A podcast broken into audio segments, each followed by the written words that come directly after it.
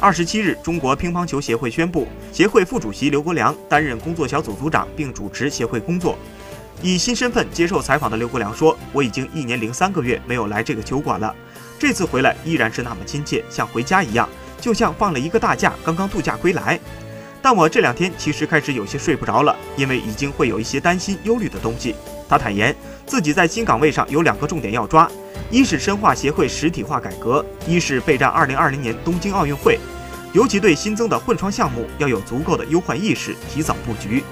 刘国梁针对中国乒乓球的发展提出了更高的要求。